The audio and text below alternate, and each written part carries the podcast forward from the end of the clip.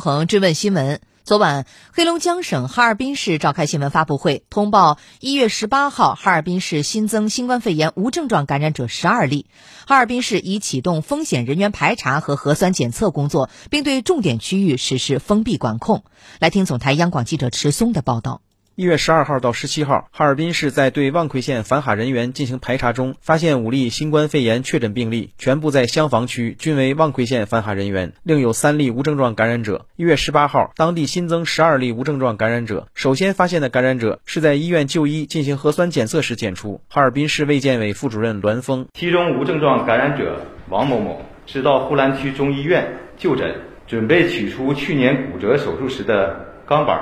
按照应检尽检的防控规定进行了核酸检测，十七日反馈结果为阳性，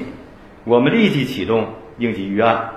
对其共同居住者和居住共同单元的居民进行了筛查，有十人核酸检测结果为阳性，还有一例为我市十七日确诊无症状感染者张某某的密切接触者。在对其进行核酸检测时，发现结果为阳性。据栾峰介绍，一月十二号疫情发生后，哈尔滨市立即启动应急响应，全面开展风险人员排查和核酸检测工作。通过大数据加网格化方式，截至一月十七号十一点，累计排查到绥化市抵返哈尔滨人员两万八千零七十人。当地现有集中隔离两千七百零四人，居家隔离一千零七十一人，居家健康监测五百六十五人，划定中风险地区四个，并对重点区域实施封闭管控。同时，在严格执行对境外、国内中高风险地区抵返哈尔滨人员管控政策和冷链食品预警追溯机制的基础上，哈尔滨市公共场所两站一场已全面恢复扫码测温、戴口罩的防疫三保措施。栾峰，特殊场所实施封闭管理，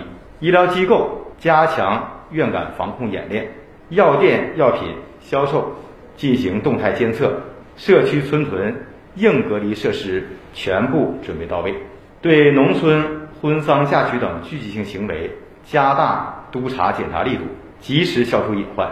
对各类线下教育培训机构全部禁止。同时，通过媒体和三大运营商发布风险提示，引导群众加强防范。此外，对中高风险地区和境外抵返哈尔滨人员，当地将严格执行十四天集中医学观察加七天居家医学观察加三次核酸检测加一次血清抗体检测的管控措施。